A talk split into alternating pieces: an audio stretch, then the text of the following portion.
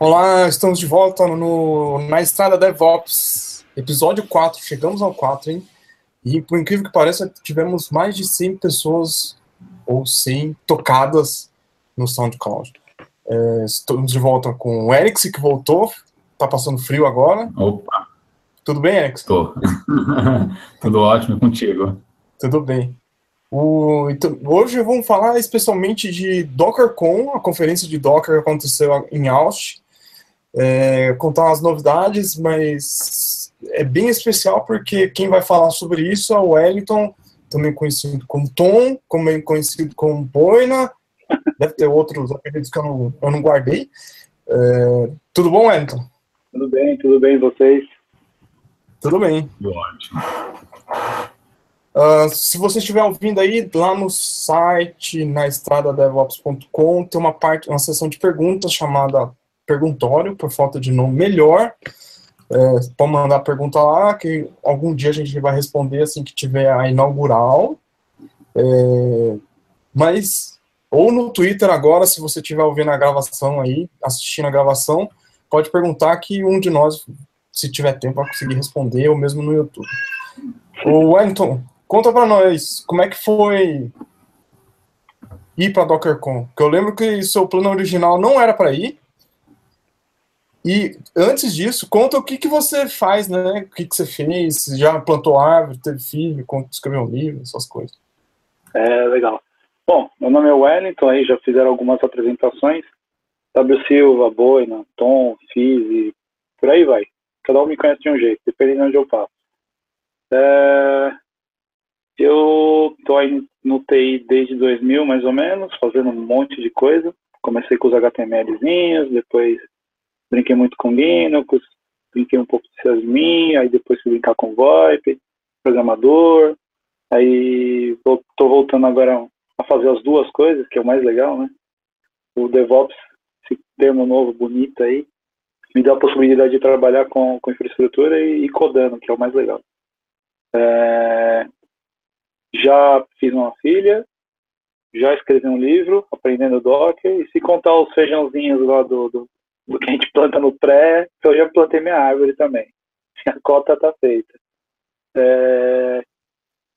E é isso, de apresentação acho que é só isso. O... E a ideia original mesmo, não... ano passado eu queria ir muito na DockerCon, tentei um patrocínio lá nas empresas onde eu trabalhava, mas não, não rolou. É... 900 dólares só para botar o pezinho lá dentro e falar: Oi, tudo bem, estou aqui sem contar toda a logística, não, não ia dar certo. E foi em Seattle, mais perto da Costa Leste, seria mais tranquilo. Esse ano eu tirei a sorte grande, né? O...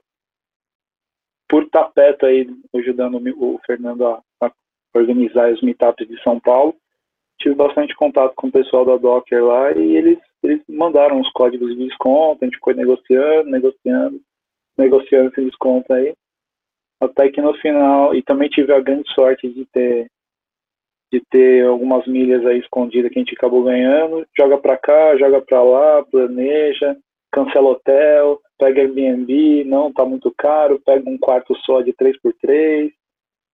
Foi indo, foi indo, foi indo, consegui arranjar o dinheiro para ir para lá e, e, me planejar para ir para lá. É, inclusive, confessar uma, uma cagada que eu fiz lá eu esqueci de fazer o seguro viagem, só fiz lá quando estava no terceiro dia. Se tivesse perdido mal alguma coisa na ida, tinha dado bosta. Mas é, o legal de, de, planejar viagem, eu, eu, gosto bastante de viajar, é isso, né? fazer as coisas como insider. Quem e engraçado, falar, engraçado que, que eu lembro que a gente estava conversando sobre a sua preparação, você na definição, você acabou recebendo um bilhete azul, né, meu? Foi na incerta se ia voltar com o trabalho. É, não, na verdade, eu acabei batendo no martelo antes de, de acho que uma semana antes de ir para DockerCon. E aí eu comecei já já já trabalhando e já pegando algumas coisas e volta na hora que volta já tem um monte de coisa para fazer. E foi foi de fato Teve até a história do overbook lá na volta. Eu ganhei um dia lá que eu fiquei o dia inteiro no hotel, no, no, no domingão, fazendo as coisas para adiantar o trabalho, para tentar dar uma alinhada e conseguir fazer algumas coisas para o trabalho. É, mas esse do bilhete azul foi engraçado. Essa, essa, toda essa aventura era até mais fácil, né? Ir aqui 80, 90 quilômetros para o litoral, achar um container aí, entrar no container e esperar que você parasse lá, né? É, tem, a, a, logística foi bem complicada, viu? É, eu sei, tem até na preparação do quem, quem pôde acompanhar o Meetup, meetup agora nessa semana, essa última semana, não sei o pessoal que está assistindo gravado, mas o Meetup que rolou, o 12 Meetup de Docker aqui em São Paulo, foi lá no Nubank. E eu meio que mostrei o que, que a minha saga, não só as novidades da DockerCon, mas eu quis deixar um assim mais informal, então eu mostrei um pouquinho de como que foi é, o planejamento, a ida, tem algumas fotos legais. Ó. Então, te chega da, todo mundo chega do aeroporto, pega o carrão e vai para downtown. Eu estava esperando o busão número 100 lá, já com o aplicativo instalado no celular e com os créditos comprados para poder rodar a semana inteira no busão. Lá. Mas é foi legal, eu gosto desses lances insiders, assim. Ah, mas às vezes tem que ser, né, meu? Senão não, não tem graça. É, foi, é mais legal, mais legal. É, eu gosto e, de fazer esses negócios assim. E você já foi para uma conferência assim, de, de, de, onde os caras das galáxias estão lá discutindo, debatendo? Olha, teve. O Erickson, o Erickson vai saber aí. Eu fui no, no PHP Conference Argentina. Ele deve ter ouvido falar muito bem aí. Ouviu ou não, Erickson? Sim, sim, foi uma excursão, né? Foi uma verdadeira foi. excursão. Quantos brasileiros? Eu não faço ideia, mas foi um pessoal de limpeza do PHPSP, do pessoal de Santa Catarina também. Foi, foi bem legal. De 2000, eu não, não tive a oportunidade no, de, no 2013. Logística, dinheiro, muito em cima e tudo mais. Mas no 2014 eu estava querendo ir. Ah, também tirei uma sorte bem grande, porque eu estava na Tricai e o, o pessoal tinha conseguido o, o, o ingresso e, se eu não me engano, uma hospedagem em hostel. E um dos caras que ira, que é o meu, era o meu coordenador, ele foi convidado a participar de, uma, um summit lá em Berlim, numa sede da empresa, que era no mesmo final de semana, e ele falou, eu não vou poder ir. Alguém vai querer ir? Eu falei, ó, tem algumas milhas, se ninguém quiser ir, tô novo de empresa, né? Se sobrar, eu, eu mato. Aí, não, então você vai. Eu falei, não, vê o pessoal aí, o pessoal quer, se não quer. Não, não, pode ir. Falei, tá bom. Aí eu peguei o ingresso, joguei na minha mão, passei pro meu nome, botou, o nome trocou lá no, no, no hostel e já comecei a correr atrás de passagem. Foi assim, é, é, é bem mais tranquilo você ir para América do Sul aqui do lado, duas, três horinhas de voo. É, foi é, o negócio é um pouquinho mais comunidade, então é, o, o pessoal ajuda a organizar, separar kit, conhece um ou outro. É, uma galera aqui do PHPSP, e acho que o, o Galvão também lá do Rio Grande do Sul palestrou, o Augusto Pascucci palestrou. Foi, foi bem interessante e foi legal que você pôde. É, você está sentado de um lado, tem o, o, o, monte, tem o Hashimoto, tava todo mundo lá, cara. Tava um, foi bem legal, assim, o potencial do, do Symfony. E que mais? Uh, o cara do Google o Anthony Ferrara. Cara, tinha muitos caras legais, foi, foi uma experiência animal. Também foi bem foi bem é, diferente, assim, mas é, a proporção, eu acho que deviam ter mil, duas mil pessoas lá no, no PHP Conference Argentina. É, mas foi muito bem organizado, foi muito, muito legal. Só que a proporção é absurda, né? Você vai para América, a América os caras sabem, eles vivem de evento. Né? É só você ver um Super Bowl.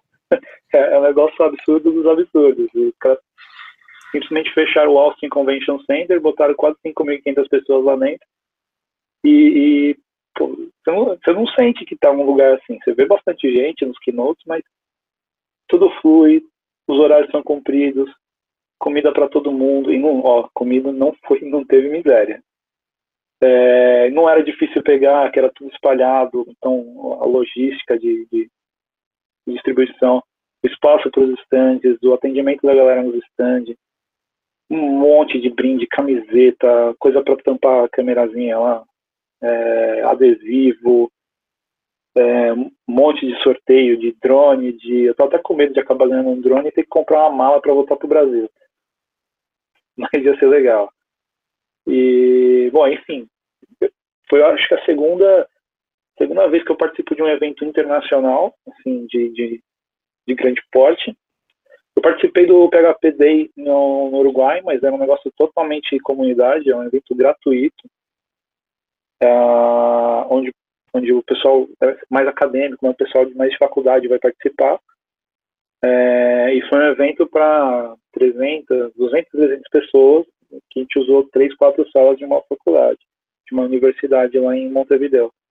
Agora, evento de grande porte assim, internacional, eu trabalhei, participei do PHP Conference Argentina em 2014 e desse monstro que foi a DockerCon agora em, em Austin. Uma camisetinha bonitinha aqui. Ela é bonita. E... Confortável, cara. E o que, que te impressionou lá? Olha, além do, do... As palestras não tem o que falar, foram animais. Eu fiquei mais na, nas palestras de Black Belt e Advanced, na, nos dias comuns mesmo, mas tinham palestra para todos os níveis. Tá? Tinha um show, tinha um, um palco de cases, um palco de focado em devs, um palco focado em ops. Tinha esse palco de Black Belt que, cara, você, você ia lá, tinha hora que você falava, deixa eu sair daqui que eu não tô entendendo nada. Tinha. O que, que era? O Black Belt eram palestras mais avançadas, mais core. Inclusive, ah, é, por exemplo, do, do Blaine, Brett, Brett Fisher, agora não lembro o nome do cara, mas deu uma palestra de mid performance em container do o cara da Netflix. Pô, sensacional. Ah, Bethan Greg. Bethan Greg, esse cara, do, do Netflix.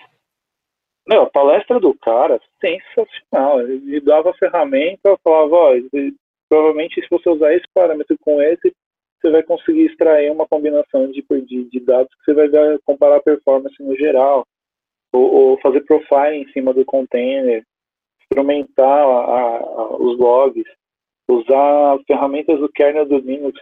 Ele começou com, com, com um TCP dump da vida lá mas foi sensacional, sensacional. É, e era, esse era o nível das, das palestras que estavam rolando lá no Black Belt. Ah, então, o, palestras eu achei animal, não tem, não tem o que falar. O tamanho da conferência eu também achei sensacional é, e, e, não, não tinha essa sensação de que você estava num show de rock lá. É, mas o que mais me impressionou mesmo, e desde antes da, da conferência, foi o, a recepção da galera da Docker. É, eles fizeram o maior esforço para conseguir me ajudar para ir para lá.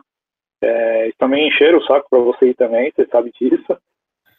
É, é não, chamaram... eu falei que na verdade, só perguntaram para mim, eu falei, ah, não tem como eu ir, porque é, tá em cima da hora, a empresa não liberou, e paciência. Mas. Não, paciência, mas eles queriam que a gente fosse para lá, eles estavam interessados. É, e primeiro dia eu cheguei, é, eu não consegui participar dos workshops. É, os workshops eram pagos quando eu consegui uma grana para poder ir no workshop do Alex Ellis, o, o cara que manja pra caramba lá do, dos Raspberry Pis e, e fez o framework de functions as a service em cima do, do Docker Swarm. Eu queria muito fazer o workshop com ele, mas na hora que eu consegui bater o martelo já estava lotado. É, na verdade, a maioria dos workshops já estavam lotados, mas no final da tarde tinha o recepção, tinha uma mini. Tinha recepção não, tinha o credenciamento, no final da tarde tinha uma mini recepção e quem, quem fosse funcionário Docker ou tivesse trabalhando no conference ou fosse palestrar ou fosse captain ou organizer, estava convidado para essa mini recepção, né, acho que no Hilton, se eu não me engano. E, e era um negócio mais informal e era, era só bebida livre lá. Na hora que eu entrei, o, já o Victor, o Victor Klein já não vem cá, esse aqui é o Wellington, ele veio lá do Brasil, não sei o que, e apresentando pro, pra, pra galera e, e tipo, o Mano Marques do lado, a Liz Rice já veio, não, legal, veio do Brasil, como é que tá o Brasil, não sei o que. Não, esses caras aqui, daqui a pouco, o, o, na hora que eu tava vindo, eu encontrei o Rodolfo também, trabalhando lá na, na pra, pra Docker lá em, lá em Paris, o Rodolfo, Rodolfo não, o Roberto, o, é o Roberto encontrou o, o Roberto que é brasileiro, só para o pessoal saber quem que é, né? É, isso. O, a galera que não conhece aí, o Roberto, ele trabalha na Docker, mas ele é brasileiro, ele, é, ele veio daqui, ele sai daqui do Brasil. Trabalhou lá em São Francisco e hoje está em Paris. O, e aí ele encontrou o Crosby Michael e os dois brothers, né, que trabalharam juntos, ah, legal, não sei o quê. E, e ficou aquela rodinha de conversa, só o cara que fez o Docker Daemon, o lib container, o container D, e, e, são todas pessoas normais, assim, super receptivas. Uh, foi lá que eu encontrei a Lisa, a Lisa que, que é nosso ponto focal, ajuda bastante a gente a rodar os meetups. Uh, e foi a primeira vez que foi um encontro, assim, pessoa a pessoa, ver que a pessoa existe mesmo. E ela falou que gosta muito do, dos meetups aqui de São Paulo. Então, a, a, o que mais impressionou em tudo foi a recepção. É, me colocaram para dentro do, do, do, dos internos lá no, no, no quarto dia para ver como é que é com as discussões mesmo de, de alto nível de como que vai ser o Docker. Os internos é as reuniões que estão o pessoal de os hackers, os desenvolvedores, os caras que... os capitães. É, entrei lá, tava só quase todos os palestrantes e o Solomon sentado numa mesa, trocando ideia com dois, três caras. Daqui a pouco ele subiu lá no palco e tava meio vesgo de sono, porque era o, o último dia oficial de conference, tinha sido o dia anterior, e rolou a festa lá só para os funcionários do Docker. E que a festa foi, pelos comentários lá, foi pesada. Que teve até polícia se bobear. Oh, é... Eu acho que deve ter sido algum problema de som alto aí, mas disse que foi, foi uma baita festa aí. Acho que a maioria da galera tem emendado pro interno no dia seguinte, lá que foi o dia do Container D lá. Que na verdade eles rebatizaram de, de Mob, Mob Summit. E foi muito legal, porque estavam todos os palestrantes, mantenedores, os caras que mantêm essa coisa toda, discutindo, ah, mas é, o que, que, a gente vai fazer? Não, vamos separar esse código. Não, isso aqui fica no Linux Kit, esse aqui tem que ficar no Mob. E galera, vocês entenderam o que, que é o Mob, o que, que é o Linux Kit, o que, que a gente vai fazer, é, por que, que a gente doou o Container. E, e começou a mostrar, cada um fazer uma Lightning Talk e mostrando cada um dos componentes. Ó. Ah, o Swarm Kit é assim, funciona assim, você pode contribuir assim. Ó, o InfraKit é assim, você pode contribuir assim. A HPE fez um case assim o, o container de começaram a fazer as lightings. Aí teve uma pausa para o almoço, depois do almoço é, a gente se reuniu, cada, cada módulo fez uma, uma mesa redonda. É, eu escolhi para o Swarm Kit, foi ah, dos, dos, caras que estavam mais próximos que eu acho que eu posso conseguir contribuir com alguma coisa, é, é o Swarm Kit. Que tá, tá mais perto da nossa realidade, de fazer as orquestrações. Né? Só que chegou lá, é, pessoal, ah, e aí, prazer, você faz o que? Você faz o que? Foi até engraçado, porque nesse, nessa hora de conversa estava o Diogo Mônica, que é o supra-sumo de segurança lá da Docker, e eu não sabia, ele, tava, na hora que eu me apresentei, falei que era de São Paulo, ele, ele vira para mim e falava, você pode falar português se você quiser. eu falei, ô, cara, onde saiu isso? No final o cara era português eu não sabia. Ele é, eu sou português, de Portugal, Diogo Mônica. Ah, não sei, né? Diogo Mônica pode ser espanhol, não sei. Mas foi bem legal e ele nunca veio pro Brasil, ficou bem animado. Eu falei, ah, vou, vou tentar trazer você pro Brasil, cara. Vamos fazer um keynote lá, um Container Day, um Docker Day, alguma coisa lá. Enfim, ele tá, tá bem animado para vir pro Brasil aí. É, e aí a gente continuou a roda em inglês e, e, a discussão que eu, na hora que eu parei para olhar, a discussão era o Madu, que era o, é o cara de, de redes da Docker, o supra-sumo de redes da Docker, falando, não, a gente precisa ver como que vai fazer. Na verdade, o Diogo Monitor propôs tirar o Gossip Protocol. Ah, não, tem que tirar o Gossip Protocol porque a gente não tem segurança em cima dele. Ah, então como é que a gente vai fazer para fazer as comunicações entre os no masters e os no workers? Ah, a gente pode usar o canal do gRPC. Ah, mas o canal do gRPC não tem performance, a gente vai ter que fazer um fanout. Ah, mas se a gente fizer fanout, vai degradar a performance de rede. E, e eles viram para você, e aí, o que, que você acha? O que você prefere? não sei, cara. Sei lá, vê aí. Eu prefiro que funcione. E as discussões eram nesse nível, é, porque eles queriam segurança na comunicação é, do, do, do, se não me engano, é o DP, o, o, o Gossip Protocol. Então, não tem tanta segurança nessa, nessa nesse nível é. de transmitir os dados. Mas aí você também tem que, na hora que você sobe um nó, você quer que todos os nós saibam que o, que o container está rodando lá naquele carinha e, a, e os requests tem que bater lá naquele carinha. Então... É, isso, é, isso é um problema, você vai ter que fazer um privilegiar um ou outro, ou segurança ou, ou performance, porque se for se for rodar, rodar gRPC, até resolve o problema, mas não dá para comparar com o DP como o Gospel funciona. É, é eles foi, foi, a discussão estava nesse nível, para ver o que, que, eles conseguiriam fazer. Mas acho que no final das contas vão continuar com o Gospel lá por enquanto. Ou, ou, vão implementar alguma coisa nesse nível aí. Agora, foi, foi, vamos lá, voltar lá para trás. É, a maioria das pessoas elas não sabe que o, o, Docker vem num processo de quebrar em várias partes, né? Então você falou que o Containerd foi doado para para Linux Foundation? Não, é Cloud Native alguma coisa Foundation, CNCF. O RunC foi doado, não, o RunC foi doado para Cloud Native, certo? Não.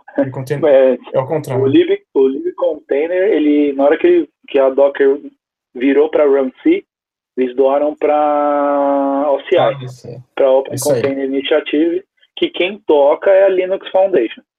É, que provavelmente, pelo que eu vi as conversas lá no interno, o Linux Kit provavelmente vai para debaixo do, da, da Linux Foundation também. E faz todo sentido.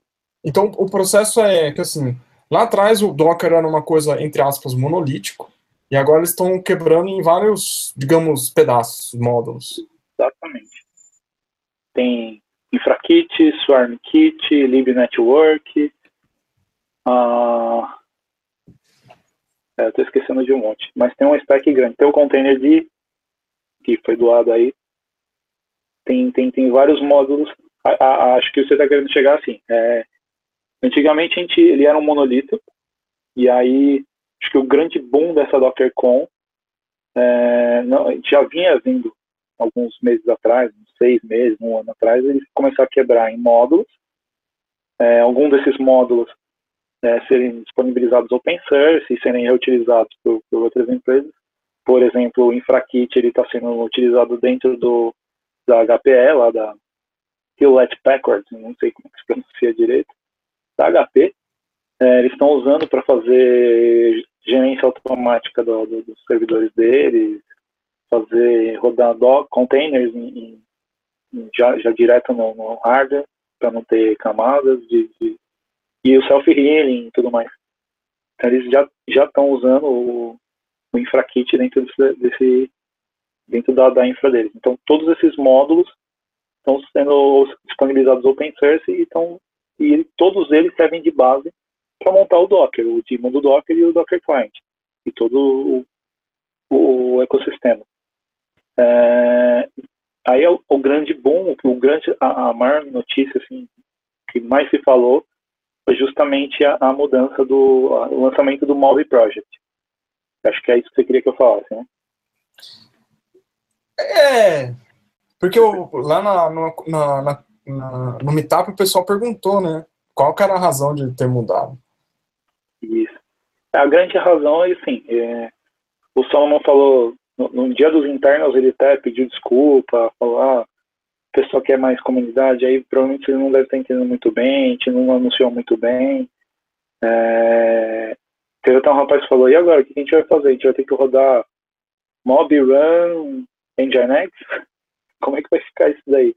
porque no, no, dia que ele anunciou, o pessoal já virou o repositório no GitHub de GitHub barra Docker barra Docker para GitHub barra mob barra mob.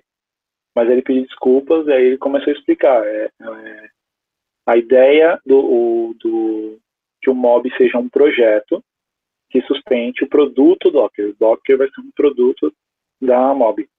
E aí ele falou que se inspirou e inclusive pegou algumas consultorias com o pessoal da Red Hat.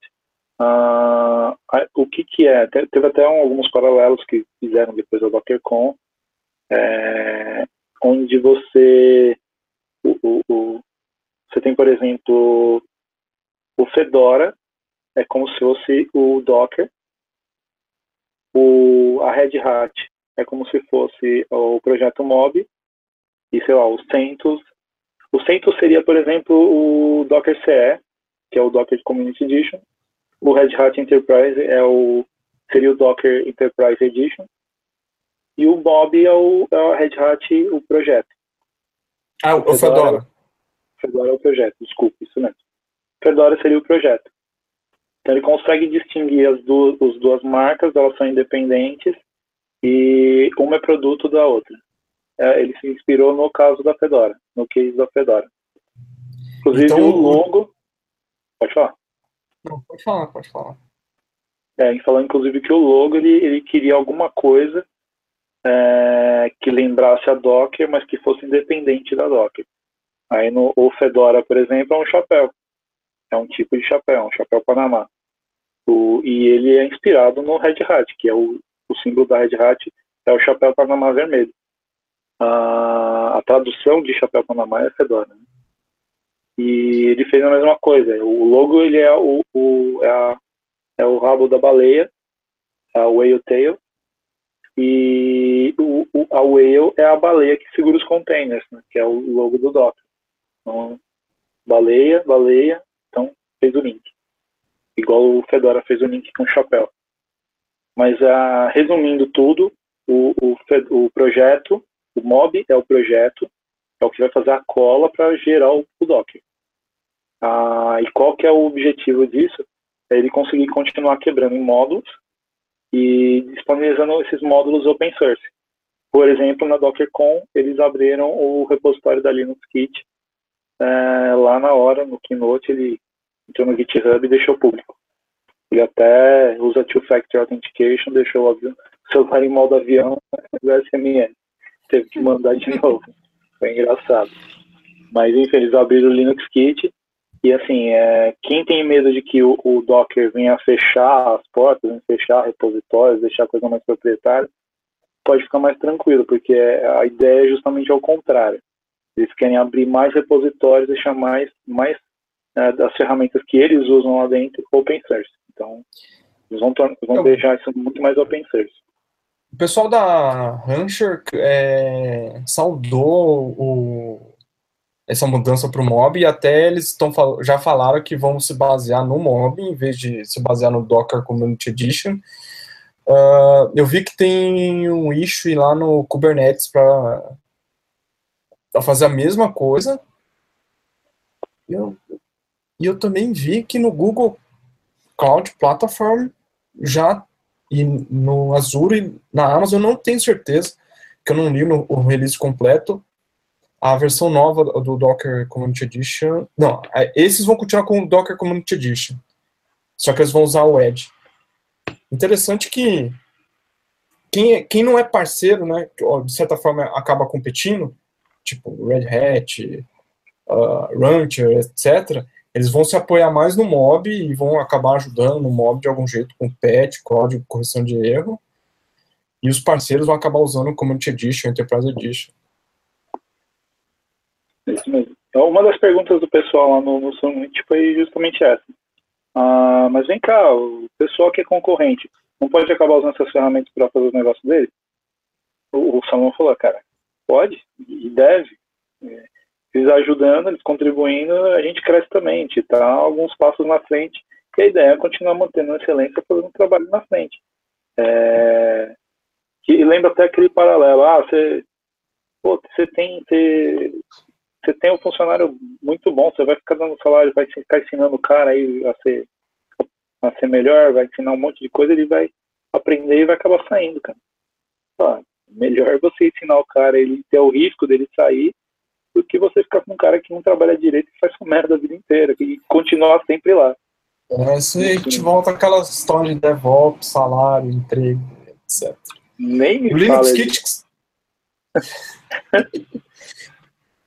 É, nessa parte de, nessa época da, da- do cartão azul aí tive algumas entrevistas muito interessantes. Desse, Eu- desse cargo chamado DevOps. É, eu escrevi um texto no Medium, falando disso. Eu, eu- eu tenho certeza que os seus, seus casos devem se encaixar com um deles lá. Mas isso a gente pode Eu- abordar um outro dia. Isso é totalmente outro, outro, outro assunto, mas é interessante. O, o Linux Kit é um, é um negócio interessante, é, até na sua apresentação é, eu tinha comentado contigo que eu entendi a concepção, entendi para que ele tem, não vi uma a- a aplicabilidade prática, porque eu não vi exemplo prático, né? Só o SSH. Hum, Conta um pouco mais do, do Linux Kit. Então, inclusive eu consegui fazer rodar aquela demo que não que eu falei que não ia rodar. O, problema é que eu estava com o binário do Linux Kit antigo. E aí eu teria que na época que eles na época que eu fiz o build, eu estava lá no DockerCon. E o o módulo para rodar, o, o, o mob ele foi a ideia do mob é construir. E na época ainda não tinha separado o módulo que faz rodar. O módulo que faz rodar, a ideia era ele ir para o Linux Kit, e hoje ele está no Linux Kit. Então eu estava tentando rodar lá Linux Kit usando o, o, a, a maquininha que a gente construiu, ah, e ele não rodava porque eu estava com o binário antigo, ele não tinha um módulo de run. Eu tinha que rodar usando o próprio mob que eu tinha usado para construir também. Então, você ver como eles estão quebrando esse conceito. É, esses dias eu fui e dei um build de novo do tanto do mob quanto do Linux Kit e e aí eu- hoje eu consigo, inclusive amanhã lá em Campinas a galera vai ficar feliz porque eu vou conseguir é, criar aquele Redis OS que a gente montou lá na apresentação lá no Meetup ah, do, do, do, do Nubank. Então eu consigo com o mob construir esse Redis OS e com o Linux Kit eu consigo dar um run e usar o meu, meu próprio Mac para mostrar ele rodando. Ou posso usar o VMware, por exemplo, para poder fazer esse Redis OS rodar. É, enfim, o que, que o Linux Kit faz? Ele pega é, o. Ele usa o Docker e o, e o que você tiver na máquina, por exemplo, no Mac, eu posso usar o VMware ou, ou, ou o HyperKit do, HyperKit. do Windows. É, no caso do, do, do Mac eu uso o Archive ou o VMware para rodar um, um, um sistema operacional que você construiu que é, ele foi construído para rodar containers.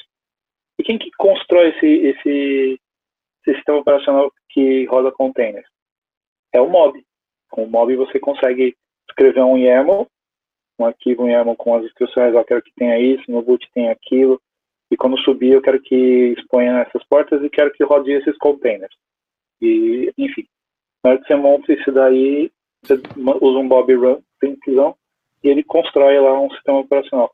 Por isso que o pessoal da, da Rancher está felizão, porque o Rancher OS é um sistema operacional para rodar containers. O Core OS também é, mas o Rancher eles estão felizes porque vai, com o mob com o Linux Kit eles conseguem montar o, o Rancher OS muito mais simples e muito melhor. Deixa eu ver se eu entendi uma coisa. O Mob, que é o Docker, o antigo Docker, agora ele tem a funcionalidade de construir sistema operacional. Eu dou um build para fazer um sistema operacional. Então, o que você tem é, é, uma camada de virtualização, que aí depende do, do, dos, do o que você estiver usando, se é macOS, Windows, Linux, enfim. Aí ele vai usar um hypervisor específico da plataforma, ou um opcional, e aí lá em cima você tem um, um Linux com pouquíssima coisas, que aí você roda o que você quer lá, que pode ser um SSH, que é o exemplo padrão do Linux Kit, ou qualquer outra coisa. Pode rodar um Nginx OS, pode rodar um. No exemplo, eu fiz um Redis OS. É, e ele sobe o boot, um, sobe o kernel, no 4, não lembro, 4 ponto alguma coisa. Sobe o kernel, sobe o boot e sobe o container E aí, tudo que você tiver de serviço, tipo, o DHCP, vai rodar no container. tudo que você tiver de serviço vai estar isolado em containers. Mas eu posso rodar isso como infraestrutura? Um serviço de infraestrutura? Ou posso, pode ser uma. Por exemplo, ele lembra muito o Mirage OS que a Docker comprou e os outros, que é com aquele negócio de unikernel. Só que o unikernel, uh, na concepção original, pelo menos até onde eu li, você coloca uma pilha de Ocalm, Ocalm ou Lisp, ou essas outras linguagens bizarras que você faz a pilha toda em cima do, de um kernel, e aí só tem aquela pilha daquela, daquela linguagem de programação, daquele framework, aí você roda a sua aplicação lá. Até os caras chamam isso, chamavam isso de nanoservice, porque o boot desse Sim. negócio era extremamente rápido e um negócio impressionante. Não tem nem chão na máquina, né, nesse caso. No caso do, é. do, do Unicern, não tem chão na máquina. A máquina sobe só para servir a aplicação. Então você tem lá, sei lá, um, um, um serviço de, de, sei lá, antifraude. Você tem, você tem o boot do servidor e o servidor só serve para aquilo. Mas antes você tentar invadir, o servidor é só para aquilo. E aí eles inspiraram no, no, no, no kernels. Inclusive, para você é, construir o Docker for Mac, o Docker for Windows, você usa o mob. Caraca, isso é da hora. É bem legal. O, o é que é, é assim, eu, é, foi uma novidade que é bem legal, quebra paradigma, aquele negócio nível DockerCon e tal. Mas não é Docker, cara. É, é, é, é a infraestrutura pro Docker. É, a gente está acostumado aí nas outras DockerCon que o pessoal vai lá, mostra um monte de killing feature e legal, volta, vamos usar as killing features. Dessa vez a gente teve três ou quatro grandes features, um monte de pequena novidade e essa grande quebra de paradigma.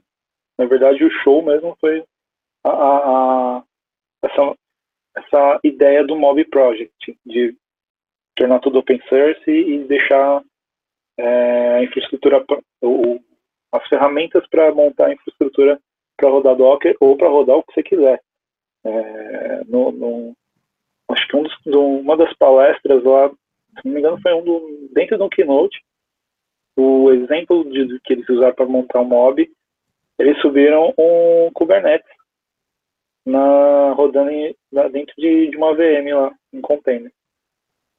Foi bem, Caramba. usaram o mob, subiram, montaram um, um Kubernetes OS e subiram três instâncias desse cara na máquina do cara. Ó. Agora a pergunta mágica, cara. É, qual, onde você usaria? Olha, se você. Vamos supor que você tem que orquestrar um monte de máquina. E você. Você precisa que essas máquinas sejam mínimas. Por exemplo, uma AWS lá, você, você pode. Uh, por exemplo, se você tem uma aplicação que é um binário, não é uma, uma, uma aplicação é, interpretada. Ok. É um binário em Go que vai subir uma API e vai bater tudo lá. É, você pode montar um sistema operacional que roda container, os containers chamam esse binário e, e roda esse binário. E se você, você vai ter simplesmente é, o kernel, o gerenciador de containers que vai ser o container D e o container rodando sua aplicação Go. Então, você exporta isso, o, o próprio mob, o mob não, o próprio, é, o mob você pode falar para ele exportar, no, no, no YAML você pode escolher o que, que você quer exportar.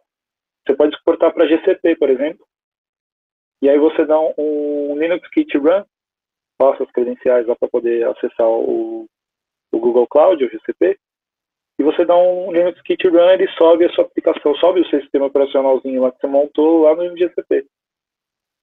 Nossa. Você pode montar uma IMI da Amazon, por exemplo. Você gera no, no, no, no Mob e você usa o Linux Kit para o Linux Kit ainda não está mandando para a Amazon. Provavelmente eles vão fazer logo mais. Você dá um Linux Kit Run do, do cara que você criou e manda subir na Amazon. Pô, para infraestrutura imutável, isso é sensacional, hein? É sensacional. Ele só, eu, na minha opinião, só perde para N-kernels. É. N-kernels é uma supração, mas dá um trabalho desgramado conseguir montar um N-kernels num Nginx, por exemplo. É, que o Unikernels tem essa, aquela, aquela aplicabilidade muito restrita, né, cara? E no caso do o que a gente está vendo aqui, ele é bem parecido, bem, é bem similar, mas é, focado a qualquer coisa. Você pode fazer qualquer coisa.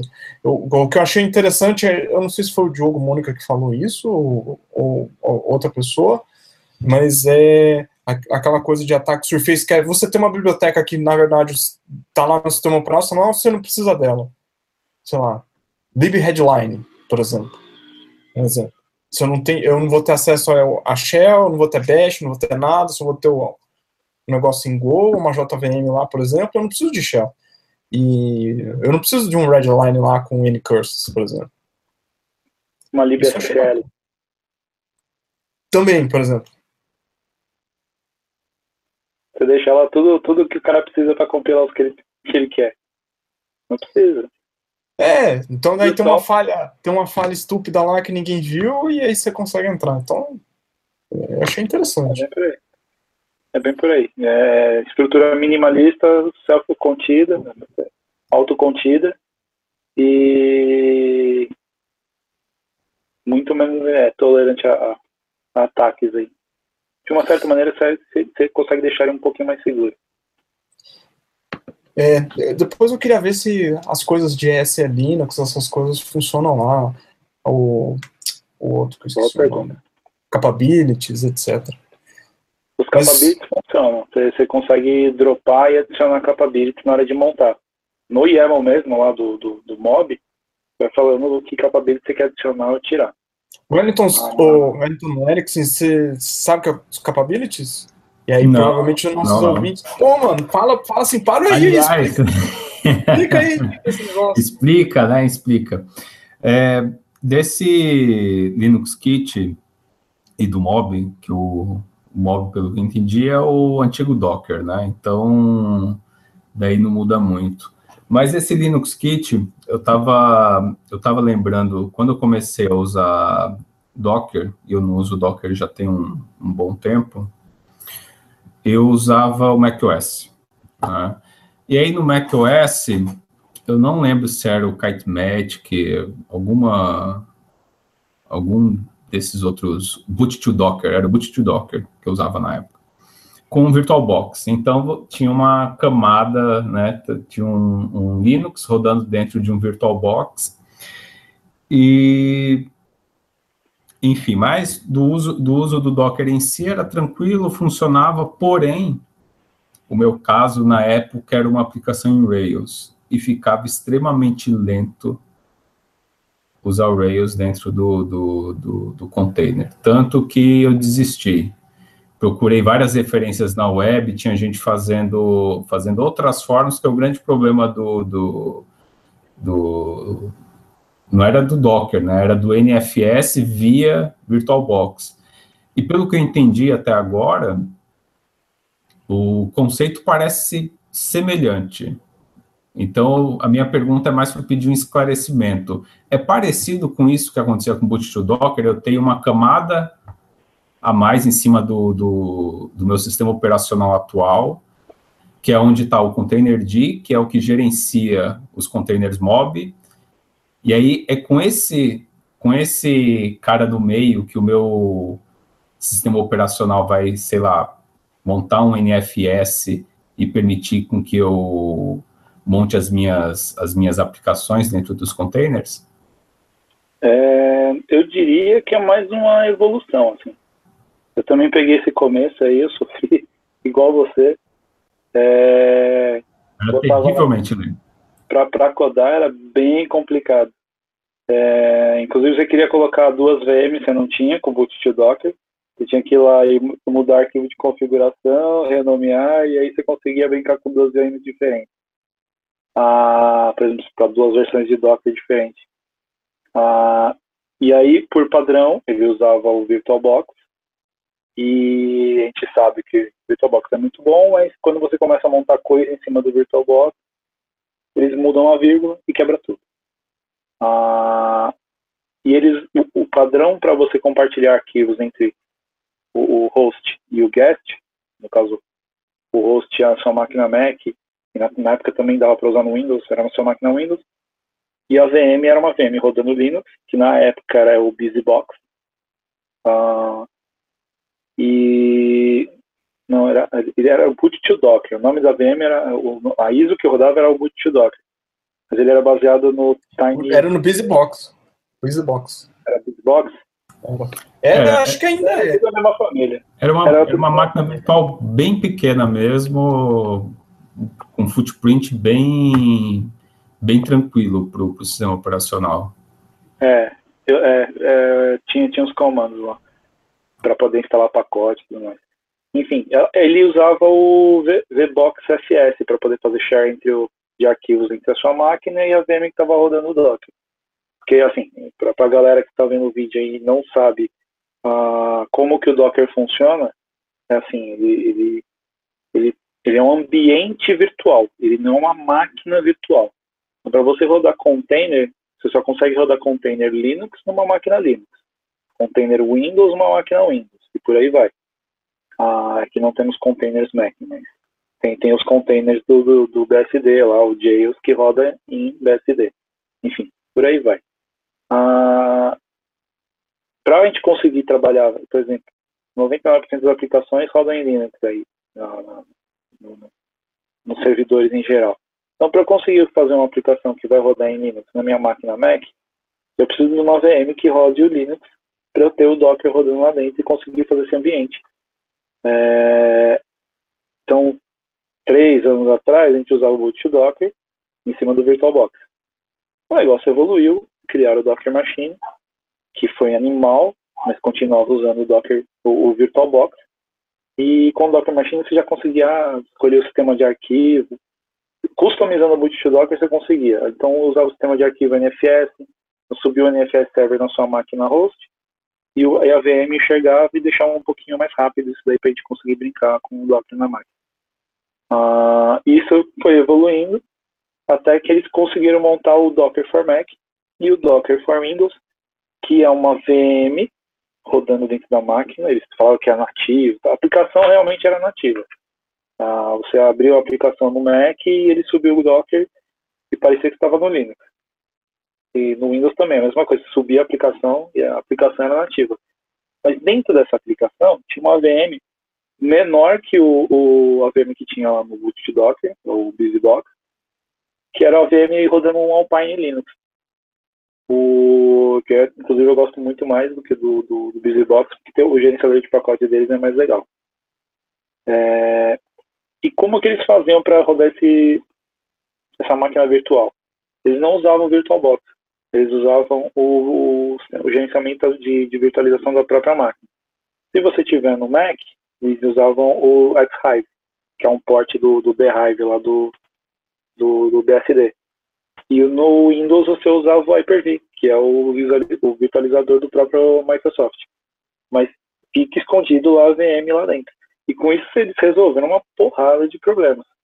É, só que nesse movimento de modularizar, de quebrar em pedaços, onde cada um faz a sua, faz a sua função e só a sua função, aquele negócio do single responsibility, ah, do S do Solid lá, para quem é de dev. Então, cada pedaço vai fazer só aquilo e faz aquilo isoladamente muito bem e acabou. Então, com esse processo de quebrar, o, uma parte é responsável por rodar o sistema operacional dentro da sua máquina e outra parte é, é, é responsável por rodar o sistema de suporte para containers. Então eles fizeram o, o mob e no mob você pode gerar essa VM que roda no Mac ou no Windows, ou pode gerar uma, uma ISO mesmo que você vai instalar no seu bare metal no servidor, ou você pode gerar uma imagem que você vai rodar lá na Amazon, no Google Cloud, ou você pode rodar uma imagem que você roda no, no próprio Hyper-V do, do Mac. Acho que já falei. Né? No, no X-Hive do Mac, ou no Hyper-V no Windows. Ah, então, a ideia do mob era, é, é, na verdade, ver evoluindo, evoluindo, evoluindo. Ele faz a mesma coisa, só que ele tem, é, com ele você pode criar muitas outras coisas. Então, pode criar máquinas virtuais absurdas aí para rodar Docker. Não só Docker, você roda Containerd, que é e é compatível com os padrões que a OCI determinou. Então você pode rodar, por exemplo, o, o, o Cryo, que é o Container Run, ah, alguma coisa. Ou é o, sistema de, o sistema de containers que o pessoal da Kubernetes estava fazendo.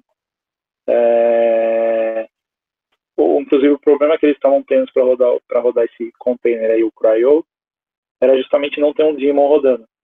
Se você conseguir falar, fazer conversar com o containerd, e pelo que eu vi, eles estavam conseguindo fazer conversar com o containerd, você pode usar ele direto. Então, é, dá margem para você criar vários tipos de, de, de containers diferentes. Então, para o pessoal, Cara, de, então para o pessoal de Mac e Windows, aquele problema da lentidão resolvido. Olha, acho que 99% resolvido, é, mas não tem mágica. Certo. A gente, na hora que a gente roda um container, que a gente faz um share, um, que a gente monta um volume, o que está acontecendo? Sua máquina está com a pastinha lá com o volume que você quer compartilhar. Em cima tem uma VM. Ele vai fazer o, o, o, o mapeamento da, da, da, da, pasta lá, o shared folder. E aí você roda o container e na hora que você monta o volume, está montando o volume da VM que está em cima do host. Então não tem mágica. É, eu tenho visto uma issue aberta já há um bom tempo, desde que começou o Docker Framework praticamente, que melhorou muito a performance, mas se você tiver algum projeto com muito arquivo JavaScript e você tem aquele lance do, do NPM de ficar consumindo o processamento, é, ele onera e fica lento. Aí o que, que o pessoal tem feito? Em vez de usar o, o sistema de arquivos do, do, do próprio Docker for Mac, que é o SX, o SX File System, que o Docker inventou lá, eles usam rsync, é, rsync e rsync back. E com rsync você consegue jogar rápido, o, fazer o sync rápido para dentro da VM. Só que qualquer alteração que você faz dentro do container lá, ele não reflete no host. Então não aparece os arquivos que você criou é, na, sua máquina host. Então ele usa o plugin de rsync back. Isso, e, acho que é o Docker Sync, tem, tem um projeto open aí que o pessoal está usando bastante, que é o que eu vejo que o pessoal não reclama muito, que é o Docker Sync. Mas de vez em quando tem que dar uma reiniciada lá que ele. É, essa, essa, essa, foi a minha solução na época, mas não usando o Docker. Na época, o projeto específico tinha muito, muitas dependências, era um, um software, um, um, projeto legado. E a minha solução foi construir uma imagem Vagrant e ficar fazendo rsync para a imagem. Mas com isso tudo, então, o problema que existia para o pessoal de Mac e Windows não vai começar a acontecer para o pessoal de Linux também? Uh, acho que não, porque quem usa Linux já usa direto. Então, o daemon do Docker está tá rodando na sua própria máquina. Então, então é opcional. É, o, que você vai ter de problema é, é assim, esse problema de, de lentidão você tem único exclusivamente quando você está é, criando o projeto, você está trabalhando como desenvolvedor. Na hora que isso daí vai para a cloud, é, são outras estratégias que são tomadas. Então você bota um é, volume. É, que no Linux, no, no, caso, você não tem um, um, um, sistema operacional, você não tem um sistema de arquivos que está numa máquina virtual rodando, que está que tá onerando, principalmente quando é um sistema de arquivo de rede, e aí, no caso, não tem. Ele dá um mount bind ele monta o sistema de arquivo do host direto no, no, no container, e é isso é, automático. Então não tem esse problema. É, no, quem, tem, quem usa Linux para codar não tem esse problema. É, realmente ele, o, o, Linux, por, ser, por você estar no mesmo sistema operacional, você não tem essa camada a mais de virtualização. Então você não vai ter esse problema de performance realmente. Exceto, ah, claro, se ele criar uma Docker Machine um negócio usando máquina virtual, tipo VMware, VirtualBox, etc. Aí não tem jeito. Vai acontecer uma coisa, mas... O que só faria sentido se ele fosse rodar container Windows. Que aí, para rodar container Windows, você precisa de um host Windows. Então, você cria essa VM com o host Windows rodando. E, e aí, você, do Linux, aponta o seu cliente do Docker para o daemon que está rodando dentro do Linux, do Windows. E aí, você consegue... Aí faria sentido. Não faz muito sentido você criar uma VM Linux para rodar container dentro de sua máquina Linux. É, a não ser que se você faça remotamente isso. isso. Eu já vi bastante gente fazer. Inclusive eu mostro isso no, eu passo isso no curso que eu dou lá na Novatec. Eu pego tá, na, na mesmo pessoal que tem máquina Linux fazendo o curso, você roda os containers tudo bonitinho. Na hora que a gente vai fazer orquestração em cloud, eu mando eles instalar o Docker Machine na máquina Linux. Para quê? Porque com o Docker Machine você consegue criar VMs na cloud, no Azure, no AWS, no Google Cloud. E você cria VM lá, só que aí é aquele negócio, ele não é para desenvolvimento. A gente não está desenvolvendo. A gente pega um projeto, empacota num, num container e roda esse container lá no, no, na cloud. Então, é, lá é Linux, aqui é Linux, mas eu estou usando o Docker Machine para criar aquela, facilitar a criação daquela VM, facilitar a criação e facilitar a gente apontar o nosso cliente para lá, para mandar os comandos lá. É, é lembrando para não usar isso nos, em sistemas de continuous integration, delivery, etc. Deployment. É. É só para facilitar, então você não tem que ficar criando apontando tudo na mão. Mas assim, você vai fazer um negócio na, na produção, mas tem que pensar em um monte de outras coisas performance, segurança, self-healing. É, né, só nesse negócio de segurança você vai ter que, você não vai conseguir usar o Docker Machine, você vai ter que deixar essas máquinas num, numa rede privada por questões de segurança e você só acessa via um, um, um servidor que a gente costuma chamar de Bastion, por, por, que é o, o, modelo.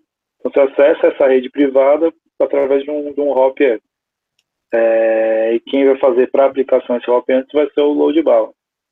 É o cara que vai receber a porrada da, da aplicação e vai distribuir para as máquinas que estão isoladas numa rede privada. É, ou seja, você não consegue usar Docker Machine para nesse caso.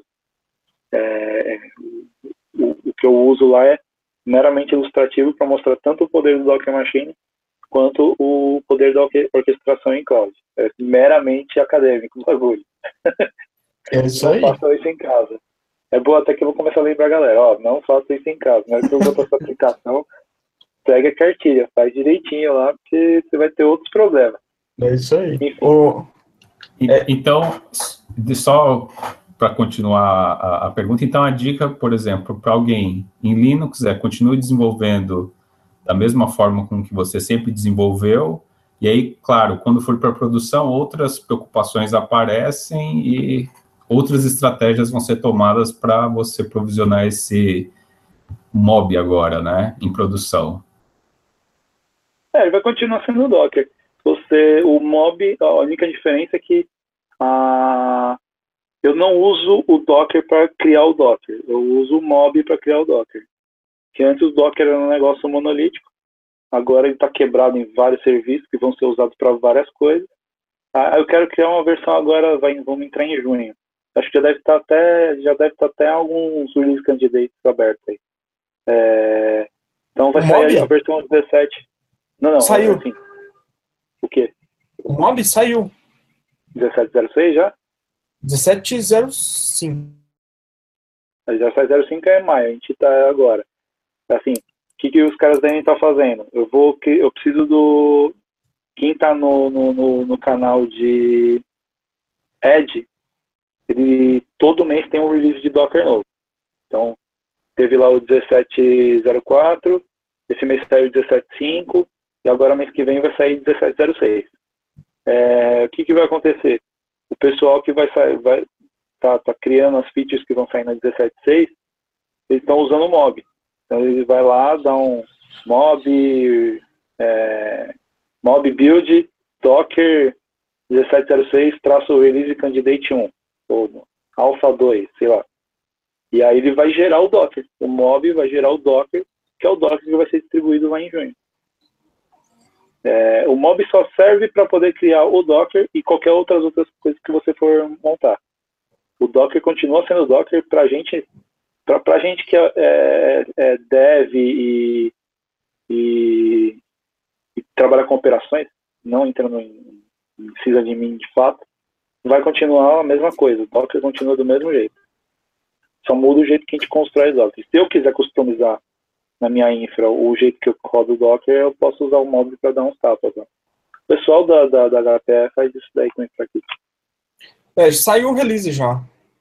Já? Mas ele, o mob não, não tá é, liberado como binário para 1705.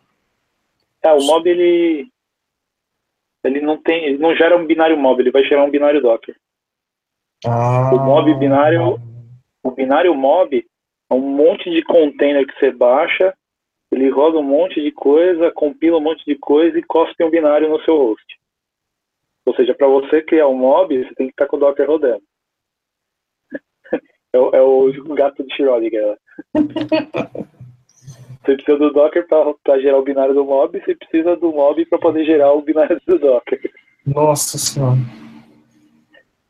É, Agora deu lá, a galera que tá assistindo. Como o- a Enfim, gauchada fala, é de tirar o buteado é, dos bolsos. É, Não, mas olha- não, não é. oh, desculpa, Pode falar, pode falar. Pulando, de, pulando de assunto, mas ficando no mesmo, eu acho que tem um, um negócio que o Erickson vai gostar, que eu, que eu gostaria de saber se isso resolveria o problema de é, imagens Java gigantescas de 2 a 4 gigas, que é o Multistage Build. Esse cara, o Eriksen vai gostar, eu adorei. Eu acho que foi da- das features de Docker que eles mostraram, foram, é, é, na minha opinião, a, a killer dessa versão aí. Então, quem está usando a Edge, que, é, que são os releases mensais da Docker, então no 1705 saiu esse bendito Multistage Build. O que, que é o Multistage Build? Quando você tem um Dockerfile, tem lá from, que é da onde você vai usar a imagem base, e a série de instruções que você vai instalar para poder gerar aquele, essa aplicação. Legal? Beleza, tô, instalo aquela porrada de coisa e fico codando na minha máquina. Pô, eu preciso entrar, fazer um git clone para automatizar, eu preciso de um bash, eu preciso de um, de um libSSL para compilar, eu preciso de um monte de coisa.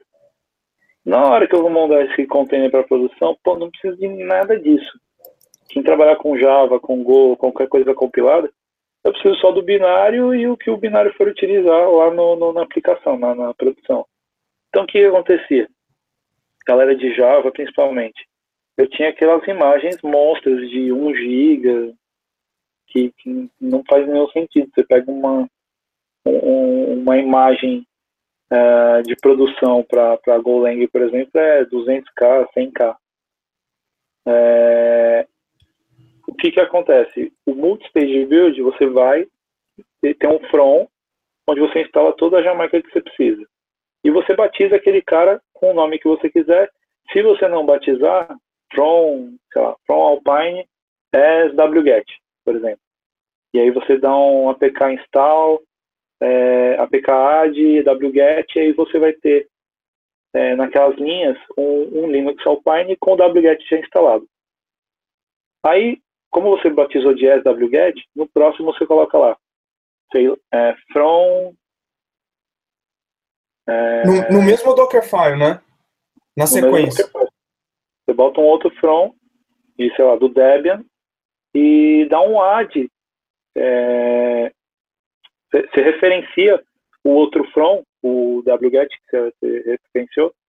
Você fala from. É from. Agora eu esqueci a sintaxe.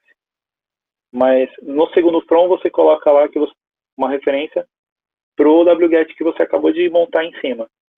Aí ele vai continuar o Dockerfile vai continuar fazendo as coisas que você precisa ali.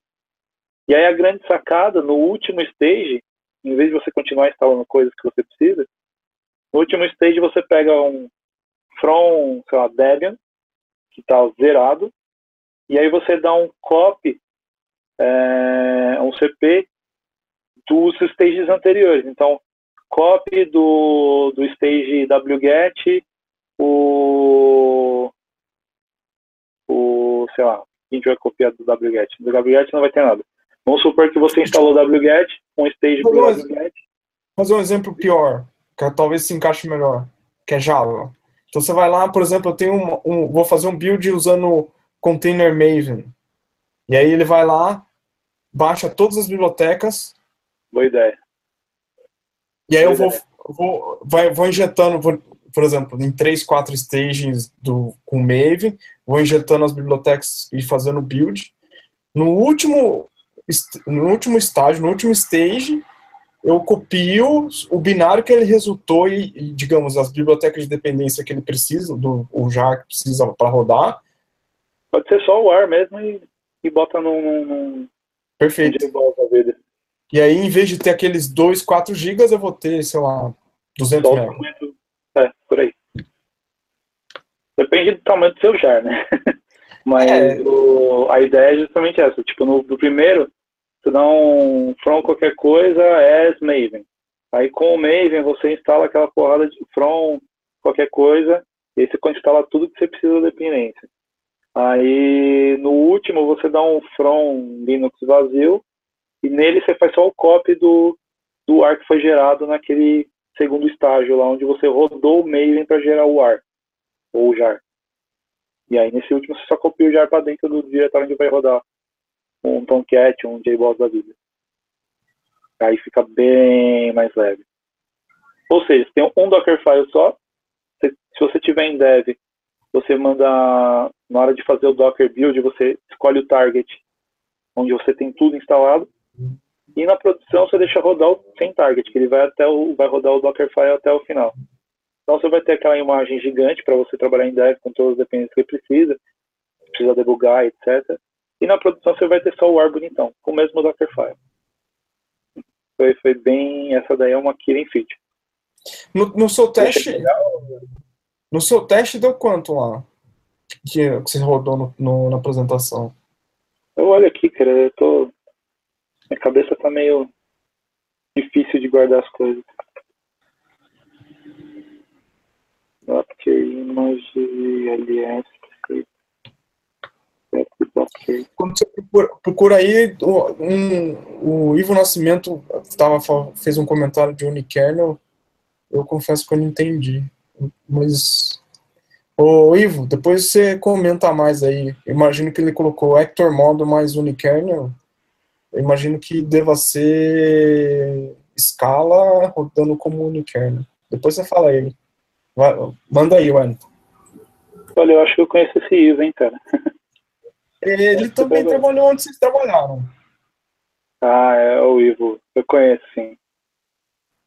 Eu não menino, sei, cara. Menino pequeno. Que ele não ouça isso, né? Aqui, tava o, o exemplo que eu tinha feito, eu fiz um build do Dockercraft, que é aquele, aquela imagem de você ter um cenário de, de Minecraft para gerenciar content, para gerenciar os Docker. Uh, eles se apresentaram, acho que na DockerCon europeia do, ano passado. É. Ou do ano retrasado. Do ano retrasado. O, então, se eu fizer um build do, do, dessa imagem, usando o, o Master lá, me deu 868 MB, que é uma imagem pesada. Né? É, com o, o Multistage Build, se eu rodo ele até o final, deu 158 MB. Caiu aí uns 200 e pouco, quase 300%. E aí, se eu quiser é, usar o. Eu fiz até um teste depois. Se eu quiser é, criar essa imagem parando naquele, naquele, naquela imagem gigante com todas as dependências, que seria o meu cenário de trabalhar como dev, ele caiu, mesmo nesse cenário, ele caiu para 728, caiu uns 100 megas aí. Mas deve ser coisa da versão do Docker, né? alguma implementação que eles melhorarem. Nossa, mas é, é, é, é... 150. O artefato gerado para produção fica muito. Agora uma dúvida. É... O artefato que você gera, que no caso é a imagem que está que tá sendo trabalhada em desenvolvimento, quando você vai gerar para produção, na verdade ele acaba sendo modificado. Ah. Mas esse já era uma técnica que o pessoal fazia. É, quando você vai rodar um, um, o, o Jerome mesmo ele mostra muito com aplicações Go. Você vai lá e pega um from Go, onde você tem o, o binário do Go para você conseguir compilar o seu código em Go. E aí ele vem, instala as dependências da aplicação, roda o Go build e vai gerar um binário Go para você rodar a aplicação. Uhum. é, o que, que acontecia? Com esse binário, você jogava numa outra imagem, que era só um from scratch, jogava o binário para dentro desse cara e mandava dar um run nesse binário. Não tinha nem shell dentro dessa imagem. E aí essa imagem ficava realmente extremamente leve. Ah, só que qual que é o problema? Esse cara aí, ele fere o 12 factor, por exemplo. Se você não tem a paridade do, do ambiente entre dev e prod. É, de uma certa maneira, esse multi-stage build, você aí entra naquela parte de controvérsia. Por ser o mesmo Dockerfile, teoricamente você está usando o, a mesma imagem. Mas como você tem vários stages, você pode dizer também que você está ferindo aí o, o a, a, paridade DevProd, que é um dos 12 factors. É, é interpretativo, mas você está usando o mesmo Dockerfile. Se você usar, se você dar um build de ponta a ponta, você vai ter a mesma imagem tanto na sua máquina de dev quanto na produção. Se você mandar ele parar, em, se você for dar um menos menos target e falar, ó, para no, no, no, no Maven. Então aquele from Maven vai ser o último passo a ser executado. Seu último Entendi. bloco a ser executado. Eu tenho que. Eu acho uma tem que... Não, eu também acho. Mas é só. Porque o pessoal fala muito no, no Job Factory e nisso, né, cara? Então tem que fazer as perguntas. Não, tá certo. É, são os trade-offs, né? Mas eu acho que o Eric vai gostar desse multi-stage build aí. É, não, é interessante. Eu, eu gostei. É Meu lado dev gostou. E acho que por último, a última novidade que eles contaram lá, assim, tão relevante, foi o Desktop to Cloud, não foi? Foi, acho que. É, esse daí o pessoal deu. É, foi, foi legal, sim, eles deram uma ênfase legal. É, o, porque essas duas features, eles explicaram, essas duas features elas saíram de reclamação da comunidade. Então a pessoa, ah, é muito legal, mas as imagens são muito pesadas, muito legal, mas as imagens são muito pesadas, o que a gente pode fazer? Aí eles fizeram um multi-stage build é, inspirado nessa dificuldade. Pô, mas é muito difícil eu pegar minha, o, minha aplicação e jogar produção. Tem que CI, tem que fazer um monte de coisa. Aí eles já têm, como se você estiver usando o Docker Cloud, você, você se você estiver usando o Docker Cloud, não. É. Imagine que você já use o Docker Cloud para sua aplicação em produção. Com o próprio Docker for Mac ou Docker for Windows, na 17.5 aí que saiu para o pessoal que está no canal de Ed, que está baixando mês a mês, é, se você, você vai lá na baleinha, clica, vai ter uma opção, que eu não lembro o nome, deixa eu clicar e ver aqui. Então, já tinha um monte de opções de preferência, verificar o update e tudo mais. Tinha, eles tinham acrescentado umas duas, três versões anteriores o Kartmatic para você é, fazer gerência dos containers em modo visual. E aí eles adicionaram uma opção de, de login, onde você bota, se você tiver logado, ele abre três opções. Então, você tem o seu link para o seu profile, você tem os repositórios que você tem, os seus, suas imagens, então, todas as imagens que você buildou, ele já aparece num, num menu lateral. E tem os swarms onde você participa. Então, se você tem vários clusters é, onde você tem possibilidade de gerenciar, ele aparece aqueles clusters para você lá. Então, na hora que você quer pegar, levar uma aplicação para produção, simplesmente roda lá, vai no Swarm, faz o deploy por ali, ele já manda a aplicação para o Docker Cloud, a mesma imagem que você está rodando, e, faz o deploy lá no Swarm de acordo com as configurações que tem de stack lá. Então, sei lá, tem cinco instâncias desse cara, ele vai fazer o rolling. Se for, é, também no Swarm tem as políticas lá de como vai ser feita a troca da imagem, se é all in one, se é rolling update, se é 50-50, enfim. É, na hora que você clica lá, ele manda a imagem para o registro que você está usando e o próprio Docker Cloud vai provisionar essa imagem nova em todos os casos que estavam rodando. É a coisa mais fácil do mundo, mas. Automaticamente. É, é muito mágico pro meu gosto. eu sou mais aquele cara que gosta da telinha preta. É, eu também. Mas. É, eu prefiro ainda você dar um git push e ver as coisinhas rolando. Concordo. E aí, Erickson, Mas... faça as perguntas, cara. A gente, a gente Não, entende tô, mais. Eu, eu, tô, eu tô sem possibilidades de pergunta agora. Ah. Eu, estou, eu estou me atualizando, né?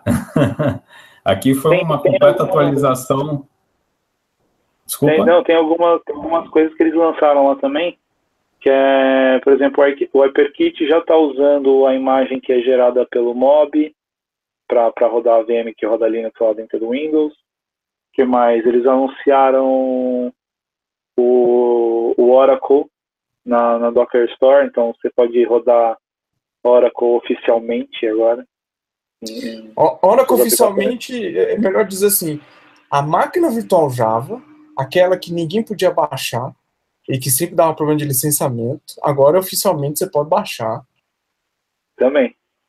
E não só ela, tá só todos os, todos os produtos da Oracle que, que eles containerizaram já estão disponibilizados lá. Então, a máquina, ah. a máquina virtual oficial, o banco de dados, o client, enfim. Todo, Até o banco de dados que precisa de milhões de memória RAM e disco? Sim, e, e, inclusive a imagem é gigantesca, mas não lembro quantos gigas ela Mas assim, tem, tem algumas coisas deles que eles abriram free, então dá para você brincar. Se não me engano, tem uma versão do Oracle DB lá, que é meio tiny e tipo é free. Você pode usar. Eu não sei se, se tem problema de licenciamento com isso em produção. Mas. É, então, então antes de. É bom olhar o licenciamento antes de sair baixando, né? Porque coisas deles é, geralmente tem que tomar cuidado. Eles devem fazer alguma trava com algum arquivo de licença ou alguma chave e aí ele mata algumas funcionalidades. O próprio Docker, o Trust Registry lá, o DTR, o DTR o CP, acho que é os dois, na verdade. O Docker Universal Control Plane, lá, que é aquela carinha bonita, onde você gerencia todos os containers, que é o Docker Cloud, na verdade o Docker Cloud usa ele. O... Aquele carinha é um container, você roda, ele baixa todas as dependências, sobe, você entra no, no, no browser e, e, inclusive ele reclama que é, não está assinado, é HTTPS e não está assinado.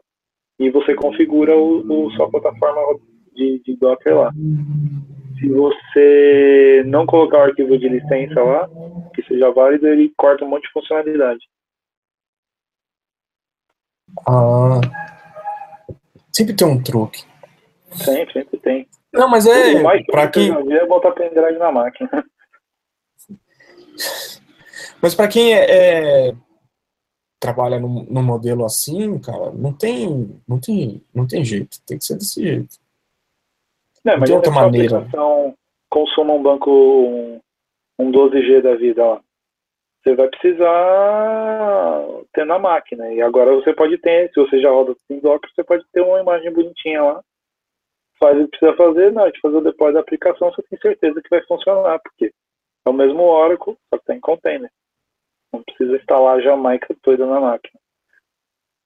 É isso aí. E o que tem alguma, alguma coisa que você achou que foi legal lá, cara, na DockerCon? Uh, técnico, assim? Ah, não sei. Aí fala o que, você achar melhor, o que você gostou, é, o que vale a pena fazer, enfim.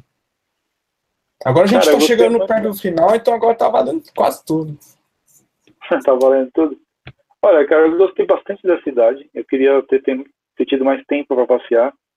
É uma cidade bem hipster, assim, tipo, é, ciclovia para tudo quanto é lado. Pô, teve uma hora que eu tava falando com a minha esposa no, no celular, tipo, fazendo live, né, no, no 4G. É, foi até engraçado, a pequena. Papai, você tá tão longe que aí tá sol, aqui já tá de noite. Aí andando na rua com o celular, e eu parei numa esquina e, tipo, não percebi que o farol, que não tinha farol de pedestre e eu não percebi que eu parei o trânsito. Tipo, tava descendo um busão, a rua, o busão parou, ficou olhando para mim, aí eu percebi que o carro que tava chegando do lado parou, eu falei, ah, os caras pararam para atravessar. Aí eu atravessei. Então tem ciclovia para todo quanto é lado. A cidade era meio plana, então tem, tem lugares é, para grafitar em tudo quanto é lugar. Tem muito food truck. Uh, que mais? transporte público é animal, você tem ônibus para tudo quanto é lugar. No aplicativo você traqueia onde está cada ônibus. e, e, tem a estimativa de tempo de chegada em cada ponto. Cada ponto tem um ID, você consegue. Até o Uber lá não conseguiu entrar, que tem um serviço de aplicativo de táxi que é local de Austin, uh, que é alternativa ao táxi, também tem táxi lá. que mais? Tem o bondinho. Uh, é uma cidade meio que de interior, mas é uma cidade muito grande, então você tem os mesmos problemas que a gente tem aqui de algo, trânsito, de ah, tinha, eu percebi bastante na, na, no, aos redores de downtown tem bastante homeless, tem bastante morador de rua. É, mas, cara, eu não senti sensação assim, de insegurança. O, a casa onde eu fiquei era uns 5, 7 minutos a pé do Austin Convention Center e era um bairro onde todas as casas eram terra e uma a cada cinco casas tinha uma cerca de meio metro de altura que acho que era só para os cachorros não fugirem. Todas as casas eram abertas, eu podia entrar no quintal do cara. Ah... Texas, Texas, né? Austin, não se recomenda fazer isso, entrar no é, jardim de alguém. exatamente, porque lá o bicho pega. E eu vou te falar, agora que eu lembrei, tem, eu vi um carro de polícia passando na rodovia e acho que eu fiquei uma semana lá, eu vi um carro de polícia passando na rodovia uma vez e um e dois é, caras de, de bicicleta, dois policiais de bicicleta as bicicletas estavam do lado de fora, apoiado na, na, na parede, e eles estavam tomando café dentro da padaria. Se, se eu quisesse, eu tinha pegado, montado na bicicleta e saído pedalando. É, inclusive, um dos dias que eu passei, eu passava debaixo da rodovia. Onde que ia fazer isso em São Paulo? Tipo, 10 horas da noite, passar debaixo de um viaduto sem iluminação, onde os caras estão dormindo debaixo do viaduto, para chegar do outro lado do, da estrada para ir para casa. O... O dia que eu fiz isso, o cara tinha um dos mendigos que estavam no, no, no, farol pedindo dinheiro. Aí o cara olhou pra mim, eu fiquei olhando desconfiado, ele é good, é, good evening, sir. Good evening. Eu falei, bom, e aí, você vai pedir dinheiro? Vai me ameaçar? Vai levar alguma coisa? Não, cara, o cara tava de boa lá, pedindo dinheirinho dele. E nem ligou pra mim. Só é outra... falou boa noite, depois educado. Outra realidade, né?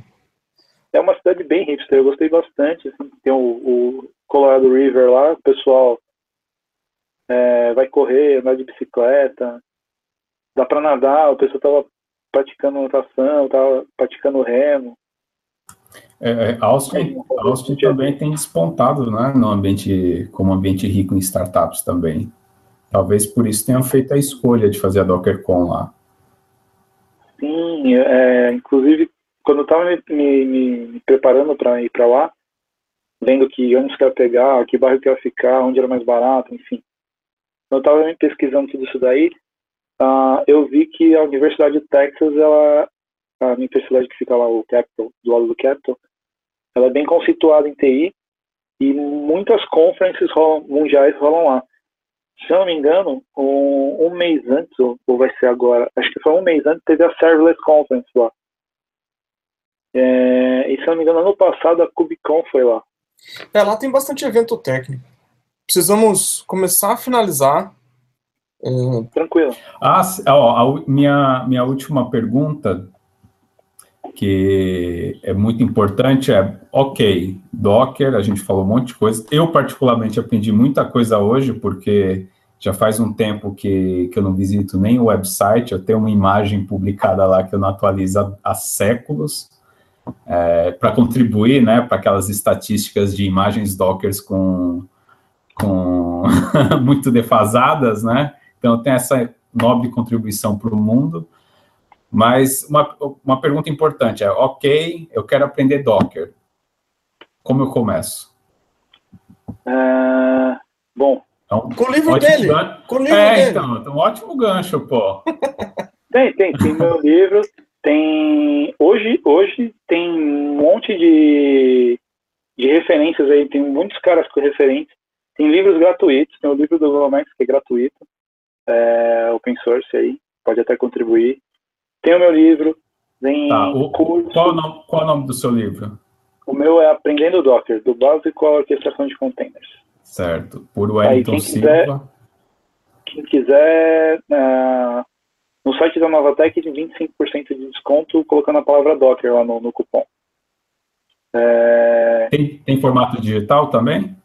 Infelizmente não. Isso é uma, uma coisa que eu, eu vou priorizar muito se eu for escrever um próximo livro, é, que eu quero que seja até um formato digital, porque eu tive um, um durante o processo de escrita, uh, eu tive que e o Docker sempre inovando que nem uns retardados, muito mais antes, muito mais naquela há dois anos atrás. Então eu escrevia, quando o livro entrava para review, os caras lançaram umas features absurdas, killing. Eu falei, não, tem que escrever sobre isso. Ou alguma coisa que, tipo, precisava fazer para fazer, para rodar alguma coisa, não precisa mais, fica fora. Então, volta do review, eu tinha que escrever de novo, apagar um capítulo inteiro. E aí, o que, que, eu fiz? No... Foi... Pode terminar. No, no, Quando eu pegava, quando eu fui quando eu vi que estava acontecendo isso na segunda vez, eu peguei a, a, a roadmap da versão 1.11 é, e, e, escrevi sobre ela. E eu acertei tipo 90% do que, que ia cair nela, do que, que ia entrar na 1.11. E aí na hora que eu lancei, tipo, ele, na hora que ele foi publicado, é, tinha acabado de lançar um 11, ele ficou atual. E, ele está bem atual até acho que até um 13 aí dá para acompanhar. Só a parte de swarms que mudou muito, a orquestração swarms. Se você usar os exemplos que estão no livro, vai funcionar, mas não é o recomendado hoje. Mas ele tá, tá bem tranquilo. Ah, o que, que eu recomendo? Tem, tem os cursos do Training Docker, ah, que são gratuitos. Tem o, o, Play with Docker, que tem alguns laboratórios lá. Que é animal. Você faz na web, você não precisa instalar nada é, que é do Marco News e do, do, do Joro, tá lá o Chertório. São dois argentinos retardados que fazem um monte de coisa. Estavam no, em Floripa, no CuferCon ano passado. E eles fizeram esse Play with Docker, que é a coisa maravilhosa. Então, lá no Play with Docker também tem esses cursos, desde o básico, do Hello World até criar um cluster de Swarm. E você faz na web. E você pode fazer colaborativo com um cara num browser aqui e outro lá em, na Alemanha. E dá pra, você fazer num terminal, ele tem plugin do Docker Machine para esse cara. Enfim, dá para começar por aí. E aí, tudo que você tiver de dúvida, na documentação, docs.docker.com, vai ter lá. Eu não recomendo você ir direto no docs.docker.com, que é muita informação, muito detalhe, muita coisa que é intrínseca de versões, você vai se perder. Começa pelo, pelo basicão, fazendo é, tutoriais de internet aí, pegando os livros para poder acompanhar. O, geralmente os livros vêm desde o básico até as coisas mais absurdas. Então, comece desse jeito, cara. Ótimo. Já que o Alex fez a última pergunta, vamos começar a finalizar de verdade. A gente, eu esqueci de fazer no último, a gente faz umas três, quatro perguntas falando do que, que você vai ler para frente. Cara, eu tô. Deixa eu pegar. Pera aí que eu peguei. Tem, tem uma cola com as perguntas você vai responder. Aí não, não pode levar muito tempo. Jogo rápido? É, tipo Exatamente. Isso. Então, tipo assim, meu próximo livro vai ser qual? Que eu vou escrever ou que eu vou ler? Pode ser os dois. Tá, no meu radar aí tem o SRE, tem, tem o, o, novo azulzinho de Golang lá que eu comprei, chegou, mas ainda não comecei. Uh, mas eu quero ler o de terminar de ler o SRE e eu queria fazer o curso de, de DevOps do, do John Willis. Ah, esse curso é animal. Lá no Aliás, ele falou que tá, vai estar tá fazendo um curso, está preparando um curso de Continuous Integration. Não, Continuous Delivery é, que deve sair no segundo semestre. Não, a palestra dele foi de pipeline de entrega com Docker. Ah, então é isso mesmo. Seu próximo filme que você quer assistir? Cara, filme eu tô muito por fora, cara. Eu quero assistir a Bela e a Fera quando é pequeno. Ah, boa.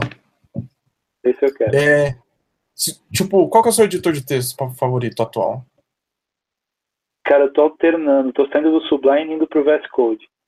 E qual seria o próximo, assim, por quê? Para experimentar, por exemplo. Não, eu tô usando, eu tô gostando do VS Code, ele é bem levinho, tem. Os plugins são bem parecidos, tem. É, tem, tem, tem umas features bem legais, dá pra debugar direto nele. Agora eles cons conseguiram deixar eu customizar os keystrokes, lá os, os, os, as combinações de tecla. Então, tinha muita coisa que eu customizava no Sublime e eu já consegui deixar igual no, no, no VS Code. E a aparência dele é bonitinha também, tá bem estável. Tô gostando Aliás, dele. Tem, tem muita gente gostando dele, hein? Substituindo o Sublime e o Atom pro VS Code. Impressionante. Não, o Atom não consigo curtir, não. o Sublime eu gosto bastante. Mas aí quando você enche de, de, de plugin lá, ele começa a dar umas derrapadas de vez em quando. O VS Code ainda não derrapou, não. Vamos lá. Uma linguagem de programação. Go, cara. Eu tô apaixonado por Go. É legal mesmo. Eu tô gostando, cara. Eu tô, tô achando bem legal. Aliás, eu tenho, uma, eu tenho um desejo secreto de fazer um chef puppet em Go com linguagem DSM. Tá, tá, tá no meu tá, sonho secreto. Vamos ver se no segundo semestre eu tomo coragem. Você, tem que ter, você tem que ter só o timing certo, porque aquele outro japonês lá da Califórnia, o Hashimoto, dele não resolveu fazer uma coisa dessas também, né? É. Ele tá fazendo tudo com Go. Se ele não fizer isso agora, se eu não fizer isso agora até o segundo semestre, ele vai fazer com certeza. Da hora, da hora. Por enquanto eu fico no, no Python e no PHP. Wellington, só, a gente agradece demais. Tem uma última coisa que você deseja falar? Cara, obrigado aí pela oportunidade. Vamos fazer esse, esse estrada DevOps aí subir, cara, porque porra, só os textos que você bota lá, nem a gente falou do, do, do, da vaga lá de DevOps. só isso daí é mais uns dois episódios aí. Ah, é. O, até o Eric tá, se colocou tá nos como, planos, é, como nos planos. planos. de falar. Cara, bem legal. E, e, parabéns aí pela iniciativa de vocês, cara, que é, é bem legal esses, esses, esses canais que a gente consegue ver os bastidores desses mundos obscuros de TI. Um, um, que eu gosto bastante lá é a galera do, do Dev na Estrada também. É, o Montanha e o. Putz, esqueci o outro lado. Ele era da, da, da Get Up Ninja, da Get Ninja. Eles estão nos cento e poucos episódios. A gente chega lá, eu acho. Eu acho.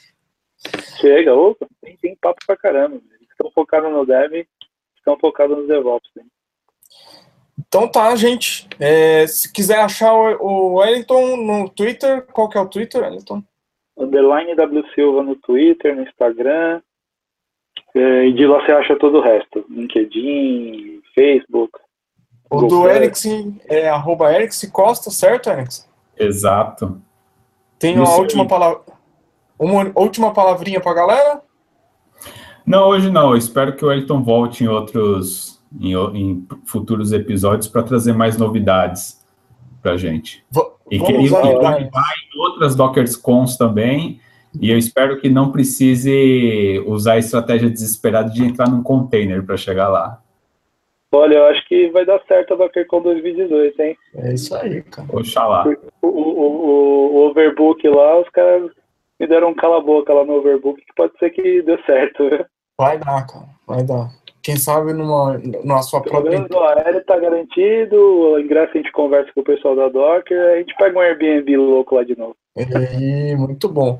Vocês me acham pela internet no arroba Fernando ou vocês vão acessar esse vídeo pelo YouTube, no canal, ou no SoundCloud o áudio, e no site na estradadevops.com.com, só tem, não tem BR.